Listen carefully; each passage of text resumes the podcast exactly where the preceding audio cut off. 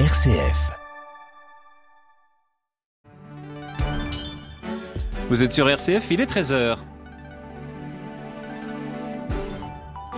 Et voici les infos de Radio Vatican. National, le Hamas s'y dit favorable, tandis qu'Israël se montre hésitante. Des négociations sous médiation qatari sont en cours. On en parle juste après les titres. À ce sujet, le pape appelle à toujours plus de dialogue, seul moyen, selon François, de parvenir à la paix. Le pape invite également à prier pour son voyage prévu à Dubaï en fin de semaine à l'occasion de la COP28. Les négociations débutent ce jeudi. Décryptage avec Mireille Atala du programme des Nations Unies pour l'environnement. Nous passerons ensuite par la péninsule coréenne où la tension monte d'un cran. Pyongyang déploie des armes lourdes à des postes de surveillance à la frontière sud-coréenne. Et enfin, reportage en fin de journal à Istanbul à l'occasion d'une manifestation organisée samedi dernier pour lutter contre les violences faites aux femmes. Radio Vatican, le journal, Alexandra Sirgan.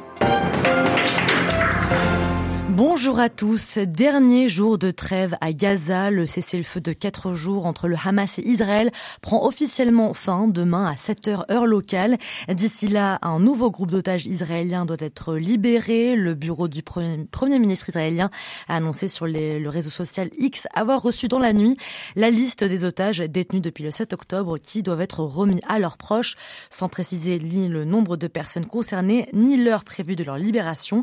Pas de précision non plus sur la prolongation ou non de cette trêve. C'est le souhait affiché par le mouvement islamiste palestinien. Et Jean-Benoît Harel, de nombreuses pressions internationales encouragent le Premier ministre israélien à accepter cette prolongation. Oui, Alexandra, le Hamas a affirmé dans la nuit chercher à prolonger la trêve dans le but d'augmenter le nombre de prisonniers libérés pour une durée de 2 à 4 jours.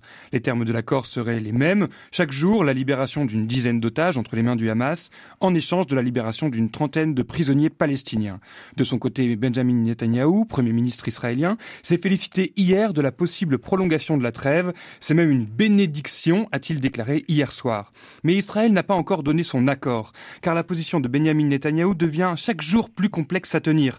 La population israélienne est divisée entre les tenants d'une lutte intransigeante contre le Hamas, d'une éradication comme l'a prévu le gouvernement israélien, et ceux qui donnent la priorité absolue au retour des otages. Autre obstacle à la prolongation de la trêve, une quarantaine d'otages ne serait pas encore localisé par le Hamas, détenu dans la bande de Gaza par des civils et des gangs, selon le Premier ministre qatari Al-Thani. La communauté internationale pèse de tout son poids pour qu'Israël accepte une prolongation de l'accord, et particulièrement les États-Unis de Joe Biden. Joseph Borrell, chef de la diplomatie de l'Union européenne, quant à lui a réclamé lundi une trêve durable en vue de travailler sur une solution politique au conflit. Car au-delà des libérations, Alexandra, l'enjeu des prochains jours reste en effet la recherche d'un éventuel motus vivendi entre Israël et le Hamas. Merci Jean-Benoît Harel. Et par ailleurs, des experts de l'ONU en droits humains ont demandé ce lundi l'ouverture d'enquêtes indépendantes sur les allégations de crimes de guerre et crimes contre l'humanité par toutes les parties depuis l'attaque du 7 octobre lancée par le Hamas en Israël. Il demande que ces enquêtes soient, je cite, rapides, transparentes et indépendantes. Cette trêve encore en cours pour l'instant a été saluée par François hier à l'issue de la prière de l'Angélus. Le souverain pontife a demandé de prier pour que l'accent soit mis sur le dialogue, je cite, le seul moyen de parvenir à la paix. Sa réflexion a été lue par l'un de ses collaborateurs. François souffre d'une inflammation pulmonaire et par conséquent le Saint-Père a dû annuler plusieurs rendez-vous aujourd'hui. Seule rencontre maintenue, celle avec le président du Paraguay. Le pape suit désormais un traitement antibiotique et son état est bon et stable selon le Saint-Siège. Hier, François a souligné à nouveau les conséquences dangereuses du changement climatique qui mettent en danger la vie sur Terre et deviennent un fardeau pour les futures générations. Il a également rappelé son voyage prévu du 1er au 3 décembre à Dubaï à l'occasion de la COP28 et remercié tous ceux qui accompagnent ce voyage par leur prière. C'est la première fois qu'un pape fait le déplacement pour une conférence des Nations Unies sur le changement climatique. Les négociations à Dubaï s'ouvriront ce jeudi sur la création d'un fonds, le fonds pertes et préjudices destiné aux pays vulnérables déjà touchés par les changements climatiques. De quoi s'agit-il précisément? Les explications de Mireille Attala, responsable de la branche nature et climat dans la division des écosystèmes du programme des Nations Unies pour l'environnement. Les pertes, ce sont par exemple les pertes matérielles en termes d'infrastructures, d'habitation, la délocalisation ou le déplacement des populations qui sont impactées par par exemple des inondations ou des sécheresses. Mais les préjudices est un concept qui va bien au-delà de ça. Et en particulier, on parle dans le contexte de, ce fonds-là et de la Convention sur le changement climatique des préjudices non économiques. Au Bénin, par exemple, il existe plusieurs forêts sacrées qui sont sacrées du fait de l'association humaine des peuples autochtones, des communautés locales, avec ces espaces forestiers qui ont une valeur spirituelle pour eux et qui, dans plusieurs cas, sont associés avec la présence d'une espèce de papillon qui est très spécifique. Les papillons sont parmi les espèces qui sont les plus vulnérables au changement climatique. Avec la perte de cette espèce de papillon, c'est tout l'aspect culturel et spirituel de ces forêts qui est perdu pour les populations autochtones. Alors, bien entendu, il y a un petit peu une dichotomie au moment où on parle d'un fonds qui, qui apporterait des financements. Et d'un autre côté, on parle de perte de valeurs qui sont intangibles et en conséquent, comment est-ce que celles-ci pourraient être quantifiées, monétisées, etc. Des propos recueillis par Marine Henriot. L'interview est à retrouver euh, en entier sur notre site internet www.vaticannews.va. Et puis toujours sur la COP, on apprend que le président américain Joe Biden ne s'y rendra pas. C'est en tout cas ce que laisse présager son agenda publié par la Maison Blanche. C'est John Kerry, l'émissaire américain pour le climat, qui mènera les négociations pour les États-Unis.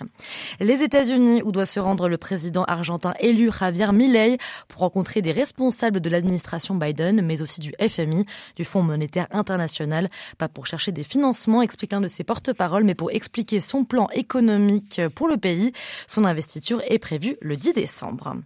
En Ukraine, l'armée russe poursuit ses assauts sur Avdiivka, pardon, ville de l'Est du pays, devenue ce dernier mois l'un des points chauds du front. L'Institut pour l'étude de la guerre fait état d'importantes avancées de l'armée russe. L'état-major de l'armée ukrainienne dit avoir repoussé 30 attaques en 24 heures dans la région. Ce week-end, dans la nuit de vendredi à samedi, c'est la capitale Kiev qui a été visée par une attaque de russe, la plus massive depuis le début du conflit, selon le maire de Kiev. Et puis à la guerre s'ajoutent les aléas climatiques, une méga tempête dans la région prive près de 2 millions de personnes d'électricité en Russie et dans les territoires ukrainiens occupés, et ce alors que les températures sont tombées en dessous de 0 degré. Autre frontière où la tension monte d'un cran, celle qui sépare les deux Corées. Selon le ministère de la Défense sud-coréen, Pyongyang serait en train de réhabiliter des postes de garde et de transporter des armes lourdes supplémentaires à la frontière.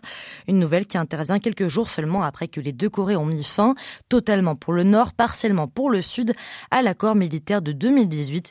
Il avait pour but d'éviter les affrontements autour de la très surveillée zone démilitarisée qui sépare de la péninsule.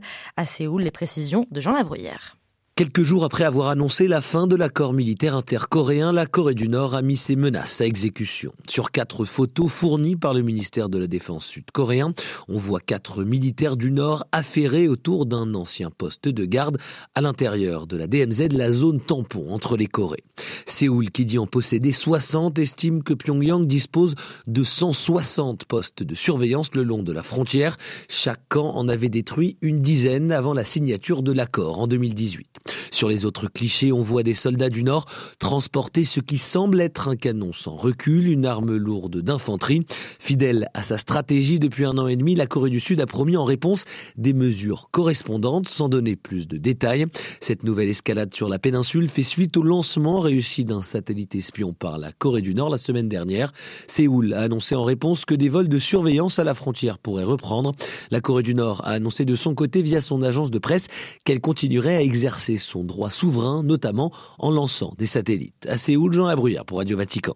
Une réunion du Conseil de sécurité de l'ONU portant sur la Corée du Nord est par ailleurs prévue cet après-midi à New York. Le temps est venu pour la Turquie d'approuver l'adhésion de la Suède à l'OTAN. Depuis une conférence de presse à Bruxelles, le secrétaire général de l'OTAN, Jens Stoltenberg, appelle la Turquie à ratifier l'adhésion de la Suède à l'Alliance dès que possible.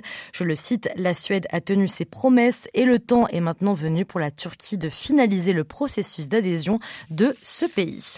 Et puis une bonne nouvelle pour clore ce journal, bonne nouvelle venant du Mali. Un missionnaire allemand, le père Hans Joachim Loré, a été libéré depuis un peu plus d'un an. Ce père blanc qui vit depuis une trentaine d'années dans le pays, dans ce pays du Sahel, était l'otage d'un groupe djihadiste lié à Al-Qaïda. Les conditions de sa libération restent floues. Le père Hans a été rapatrié hier soir en Allemagne.